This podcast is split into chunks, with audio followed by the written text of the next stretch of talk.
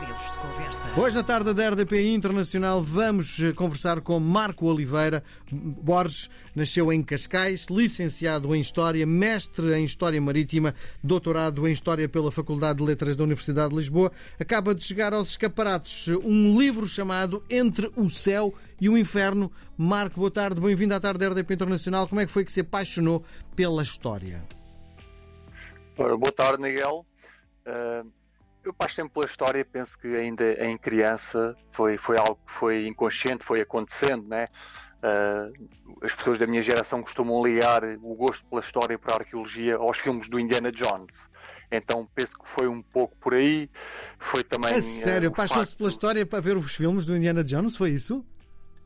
Sim, eu penso que toda a gente da minha geração, de certo modo, uh, ganhou o bichinho, o gosto pela história e pela arqueologia devido a, devido a esses filmes, sem dúvida. Uhum. Toda a história para si tem o mesmo valor? Uh, em contexto. Ou há épocas na história que para si têm mais importância que outras? Ah, não, não, não. Toda, toda a época é importante, sem dúvida. Aliás, eu, eu costumo dizer, eu embora me centre mais no estudo da expansão europeia durante os séculos XV, XVI e XVII, eu gosto muito de recuar, de ir ao período islâmico, de ir ao período, ao período romano também, e, e, também de estudar a presença fenícia no atual território português. Uhum. Ele pedir um favor, enquanto eu faço a próxima Sim. pergunta, tire os auriculares e fale diretamente para o telefone, porque está aqui um bocadinho de distorção. Para quem só chegou agora, hoje temos um convidado de 5 estrelas, mestre em História, chama-se Marco Oliveira Borges. Vamos para mais uma pergunta. Entre o céu e o inferno, que livro é este? Bom, isto é um livro que, que, analisa a vida a bordo dos navios da expansão portuguesa, mais concretamente da carreira da Índia, com especial incidência para as vivências eh, das pessoas de baixa condição social, mas também para o estudo das estruturas de apoio, da logística, dos condicionalismos oceânicos e também do próprio estado eh, dos navios que permitiam fazer a circulação de mercadorias e de pessoas entre Portugal e a Índia e vice-versa. Uhum. Como é que eram os barcos que faziam esta viagem para a Índia? Uh, normalmente, uh, os navios que faziam a viagem para a Índia ou eram naus, caravelas, galeões, sendo que uma armada que partia uh, do Tejo anualmente podia ser composta por navios de diferentes tipologias. No entanto, a nau era o navio por excelência da carreira da Índia. Era um navio de maior porte, permitia uh, transportar mais mercadorias uh, e mais pessoas. Uhum. Como era a vida dentro das naus?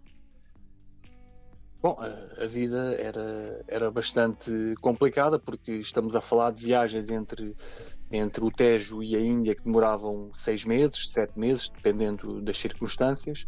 Portanto, as pessoas passavam por dois invernos e dois verões, na medida em que, saindo de Lisboa durante o inverno, depois apanhavam um sol ali à latitude da Guiné, e que era bastante eh, complicado, porque por vezes naquela área geográfica os navios ficavam sem vento e ficavam parados, eh, e às vezes sem se mover um único grau durante 30, 40 dias, e aí começava o calor, começava as pessoas começavam a sentir-se mal, a ficar doentes, os alimentos apodreciam, a água uh, tornava-se imprópria para consumo, portanto, uh, logo aqui percebe-se que era uma viagem bastante complicada. Sim. Depois disso, ao aproximarem-se do Cabo da Boa Esperança, começavam a ter um inverno, um inverno bastante frio, portanto, eh, mudava-se completamente a temperatura. Dobrando o Cabo da Boa Esperança e chegando à zona de Belinda, apanhava-se novamente um verão. Portanto, as coisas eram bastante complicadas para quem viajasse nesta carreira da Índia. Sim. Depois, temos ainda a questão da alimentação, que era bastante débil. Né? Eh, a alimentação era. Não dava facto, para parar para abastecer? Dava para parar em, em Moçambique, na, na, na, viagem de ida, normalmente era em Moçambique, só que Moçambique, enquanto escala, não estava preparado para receber uh, muitos navios uh, e não conseguia abastecer em água e em mantimentos, uh, alimentos, todas as tripulações que ali parassem. Portanto, também havia que fazer escala em Moçambique, mas tinha que ser uma escala rápida. Portanto, também era complicado nesse sentido. Sim. Estamos aqui a falar, e deixe-me fazer uma pergunta, por mais tola que pareça, muita gente que nos está a ouvir, se calhar está a pensar nisto. Não havia casa de banho nas naus, não era? Bom, essa é uma questão que de facto remete para a higiene na época e, e de facto, peço desculpa, aquilo que se sabe é que as pessoas faziam as necessidades onde bem lhes apetecia e isso depois acabava a ajudar, ajudava por ser um foco de doenças a bordo que se alastravam, não é? Uh, e as pessoas não vinham ao convés para satisfazer as suas necessidades fisiológicas e depois nas diferentes uh, nos diferentes pisos do navio, como se pode uh, calcular, uh, a sujidade que se amontoava era bastante, era imensa, portanto aquilo era, era uma imundice. Sim, e banho nem pensar, não é? Banho só seis meses depois. Como? Banho só mesmo seis meses depois, não é? O, o banho era, era, era de facto a, a, higiene a bordo era, era praticamente impossível de, de realizar, não é? Uhum. Não só naquela época uh, havia aquela a questão da água que se tinha que preservar a bordo, porque era um elemento uh, precioso. É, é claro que certos capitães, certos padres conseguiam utilizar a água para, para a sua higiene, mas de resto, a esmagadora maioria das pessoas, e estamos a falar de navios que às vezes embarcavam com grande regularidade, aliás, Quantas com mais pessoas de 500 é... pessoas. Isso, isso. 500, 500 pessoas, 600 sim. pessoas, uhum. dependendo, dependendo muito da tonelagem dos navios, porque havia navios que chegaram a transportar 800, 900, sim. mas depois também existem certos casos de, de referências que, que, nós temos dúvida se de facto eram mil pessoas, como às vezes é dito, mas, mas sabemos que pelo menos até 800 e tal pessoas chegaram a ser transportadas. E depois, o que é que acontecia muitas vezes Diga-me só uma coisa, de, de, dessa, dessa quantidade de gente que ia, hum, hum, grande parte também morria, não é? Pelo caminho. Sim, sim, sim, sim, sem dúvida. Nós temos ali, por exemplo, para 1571, salvo erro, o cronista Diogo do Couto disse que metade uh, da tripla, da, das pessoas que partiram de Lisboa acabaram por morrer. Portanto, ele, salvo erro, ele fala, não sei se eram duas mil pessoas ao todo, não me recordo o número, mas sei que é, era bastante grande. E esse ano uh, ainda havia uh, uns requisitos de, surto de peste em Lisboa e ele uh, pensa que a mortalidade a bordo também esteve associada uh, à peste que, que, se poderá ter alastrado. Uhum. Diga-me lá uma coisa: o que é que motiva alguém meter-se no barco nessas condições todas que acabou de enumerar e fazer esta viagem? Qual é a motivação que me faz ter seis meses numa verdadeira pena, não é? E depois são seis meses para regressar. Estamos a falar aqui de uma viagem que pode demorar um ano, não é? O que é que motiva alguém a fazer esta viagem? Aliás, as, as, viagens, ida e volta, demoravam em média 18 meses, porque depois, uma vez chegados os navios à Índia, ainda tinha que se esperar para serem carregadas as especiarias, para que os navios fossem consertados, e havia que esperar pela época de navegação, pelas monções. Então era muito mais tempo, está a ver? Mas respondendo à sua pergunta, uh, a esmagadora maioria das pessoas não fazia ideia que iria encontrar condições terríveis. Uh, uh, durante a viagem, não fazia ideia. Havia muitos boatos em Lisboa, uh, falava-se da Índia, das riquezas, da possibilidade de, de, fazer muito dinheiro, portanto, e as pessoas procuravam uma vida melhor, não é? Porque em Lisboa, passando fome, uh, tendo diversas dificuldades, portanto, acabavam por embarcar. Muitas pessoas também iam fugidas, fugiam de Portugal, outras eram retiradas das prisões à força para que tivéssemos soldados e marinheiros uh, para ajudarem a depois nas tripulações e depois nos combates na Ásia. Portanto, tanto podiam ir pessoas de livre vontade como podiam ir pessoas uh, forçadas. Diga-me lá outra coisa, uh, como é feita a seleção das pessoas que vão embarcar? Eu podia-me apresentar à frente do navio e dizer: olha, eu quero ir, posso embarcar? Bom, de, depende do contexto. Uh, repare, se tivessem a precisar de soldados, homens com experiência, uh, e, e você dissesse que tinha experiência no contexto de que era necessário, certamente que seria recrutado. Agora, marinheiros também eram precisos, portanto, por vezes o, o que acontece no, no contexto da carreira da Índia é que o recrutamento é muito improvisado. Portanto, iam-se buscar bombardeiros que às vezes não tinham qualquer experiência, portanto, pessoas que às vezes eram alfaiates, sapateiros e por aí fora, hum. soldados que vinham das prisões, muitas vezes, marinheiros que às vezes vinham de zonas uh, muito interiores, que nunca tinham visto o mar. Portanto, a história da carreira da Índia é um pouco isto, é, é, é recrutar por improviso. Sim, sim. E o que é que estava à espera das gentes uh, na Índia? O que estava à espera da gente? Sim, no fundo tentar perceber o que é que estava.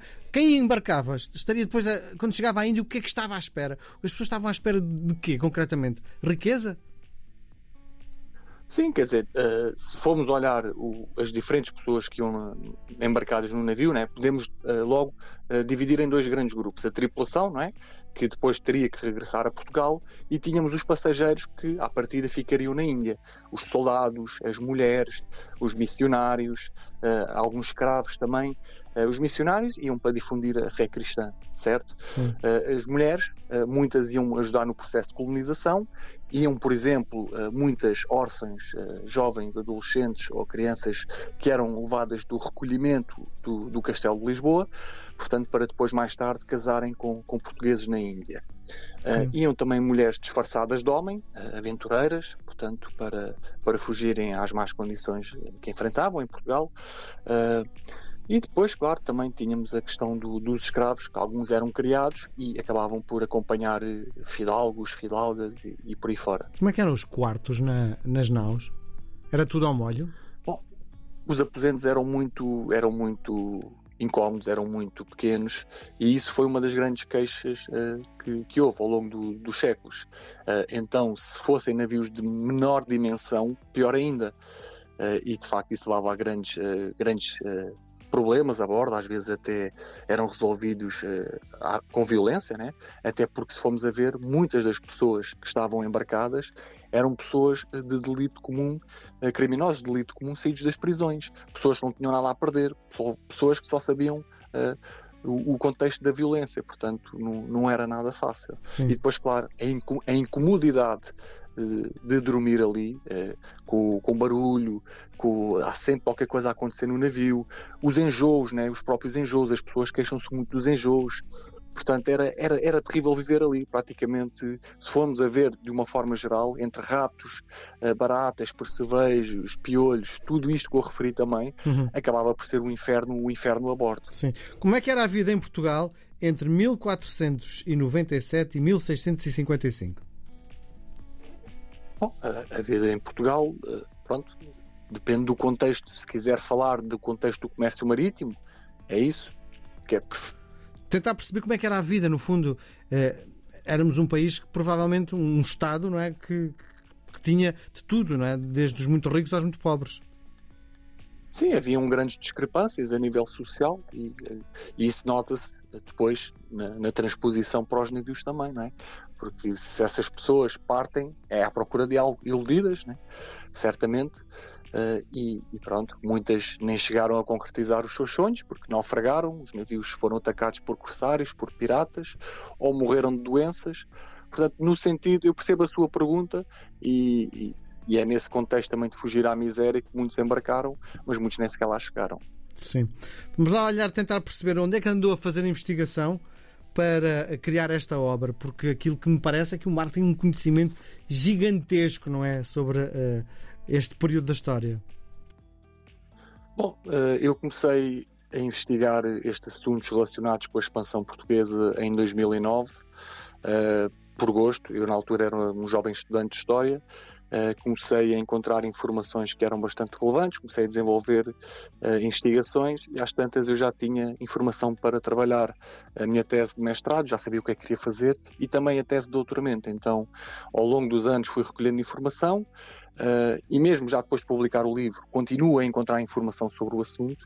Portanto, informação que está não, não apenas em arquivos e bibliotecas, em fontes manuscritas, e aí é preciso mesmo ir aos arquivos, uh, a menos que também existe muita informação, documentos que já estão digitalizados, e isso facilita o, o trabalho do investigador mas também, por exemplo, compilações documentais que já estão publicadas há, muito tempo, há 30, 40, 50, 60 anos, às vezes até há mais de 100 anos, e que têm informações uh, muito, muito importantes para conhecermos como era a vida a bordo destes navios. Portanto, porque se existe, existem muitos estudos, uh, muitos livros sobre o Império, sobre os descobrimentos, sobre a expansão portuguesa, mas sobre a vida a bordo, uh, não existem estudos que tragam uma visão de conjunto sobre os vários temas da vida destas pessoas que permitiram, no fundo, a construção do Império. Sim, e havia sempre gente a bordo que de alguma forma ia fazendo uh, o sumário do, dos dias, não é? No fundo, temos cronistas que nos contam exatamente o que acontecia a bordo, não é? Sim, os cronistas normalmente não, não estavam presentes, tinham conhecimento eh, a partir de terceiros. Mas sim, escrevia-se diários de bordo, uh, fosse o piloto ou fosse o capitão, uh, escreviam-se roteiros das viagens, os missionários, sobretudo os jesuítas, escreviam cartas em que pormenorizavam uh, em diversas uh, situações o que se passava durante a viagem e depois essas cartas eram remetidas para Portugal ou, ou, para, ou para, Roma uhum. e daí nós uh, conhecemos muito do que se passava a bordo através destas cartas, sobretudo dos jesuítas e que são fundamentais. É claro que depois também tínhamos o quê? Viajantes estrangeiros que escreveram, né? alguns pensa-se que eram espiões e que pronto também deram a conhecer como é que como é que era esta vida dificílima nas viagens entre Portugal e a Índia. E, e por exemplo temos o, o, um padre não é um padre é um, um viajante francês o Francisco Pirar de Laval que tem uma obra muito importante Uh, antes dele já temos também um neerlandês que escreveu uh, um, uma obra também bastante interessante, uh, que relata todas estas experiências da vida a bordo, mas temos outros, temos muitas fontes e de facto a carreira da Índia para a carreira da Índia existem tantas fontes que são diversos os temas que podem ser explorados. A carreira da Índia está constantemente a ser alvo de, de, novas perspectivas de estudo. Sim. O Marco, sabendo aquilo que sabe, meteria-se dentro da, da nau para ir até à Índia? não, sinceramente não me meteria.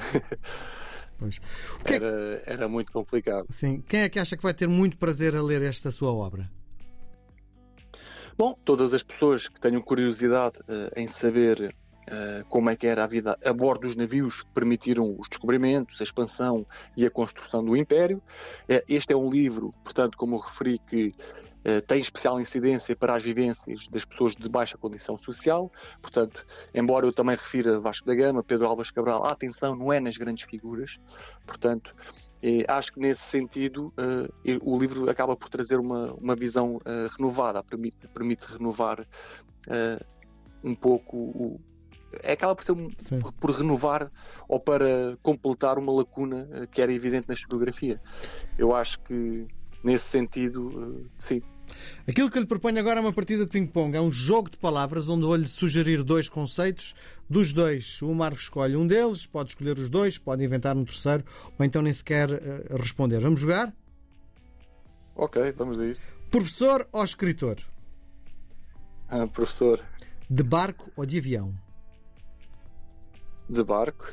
Os descobrimentos ou a história contemporânea? Descobrimentos. Cascais no inverno ou no verão? no verão. Os alunos da primeira ou da última fila? Da primeira fila. Investigador ou membro efetivo da Academia da, Academia da Marinha?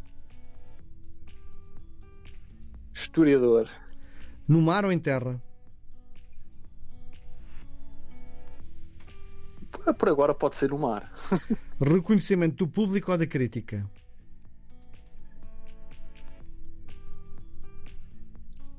Hum. Pode ser do público. Esquerda ou direita? Esquerda.